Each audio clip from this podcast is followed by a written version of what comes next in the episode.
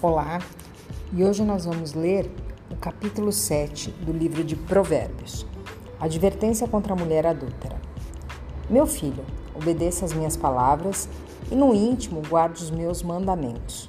Obedeça aos meus mandamentos e você terá vida. Guarde os meus ensinos como a menina dos seus olhos. Amarre-os aos dedos, escreva-os na tábua do seu coração. Diga a sabedoria: Você é minha irmã e chame ao entendimento seu parente. Eles o manterão afastado da mulher imoral, da mulher leviana, com suas palavras sedutoras. Da janela de minha casa, olhei através da grade e vi entre os inexperientes, no meio dos jovens, um rapaz sem juízo. Ele vinha pela rua, próximo à esquina de certa mulher, andando em direção à casa dela. Era, era crepúsculo, o entardecer do dia. Chegavam as sombras da noite, crescia a escuridão. A mulher veio então ao seu encontro, vestida como prostituta, cheia de astúcia no coração. Ela é espalhafatosa e provocadora, seus pés nunca param em casa. Uma hora na rua, outra nas praças, em cada esquina fica espreita.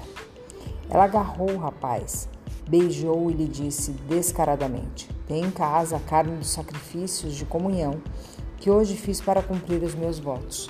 Por isso saí para encontrá-lo. Vim à sua procura e o encontrei. Estendi sobre o meu leito cobertas de linho fino do Egito. Perfumei a minha cama com mirra, aloés e canela. Venha, vamos embriagar-nos de carícias até o amanhecer. Gozemos as delícias do amor. Pois o meu marido não está em casa. Partiu para uma longa viagem. Levou uma bolsa cheia de prata e não voltará antes da lua cheia. Com a sedução das palavras, o persuadiu e o atraiu com o doçor dos lábios. Imediatamente ele a seguiu como o boi levado ao matadouro, ou como o servo que vai cair no laço, até que uma flecha lhe atravesse o fígado, ou como o pássaro que salta para dentro do alçapão, sem saber que isso lhe custará a vida. Então, meu filho, ouça-me, dê atenção às minhas palavras, não deixe que o seu coração se volte para os caminhos dela nem se perca em tais veredas.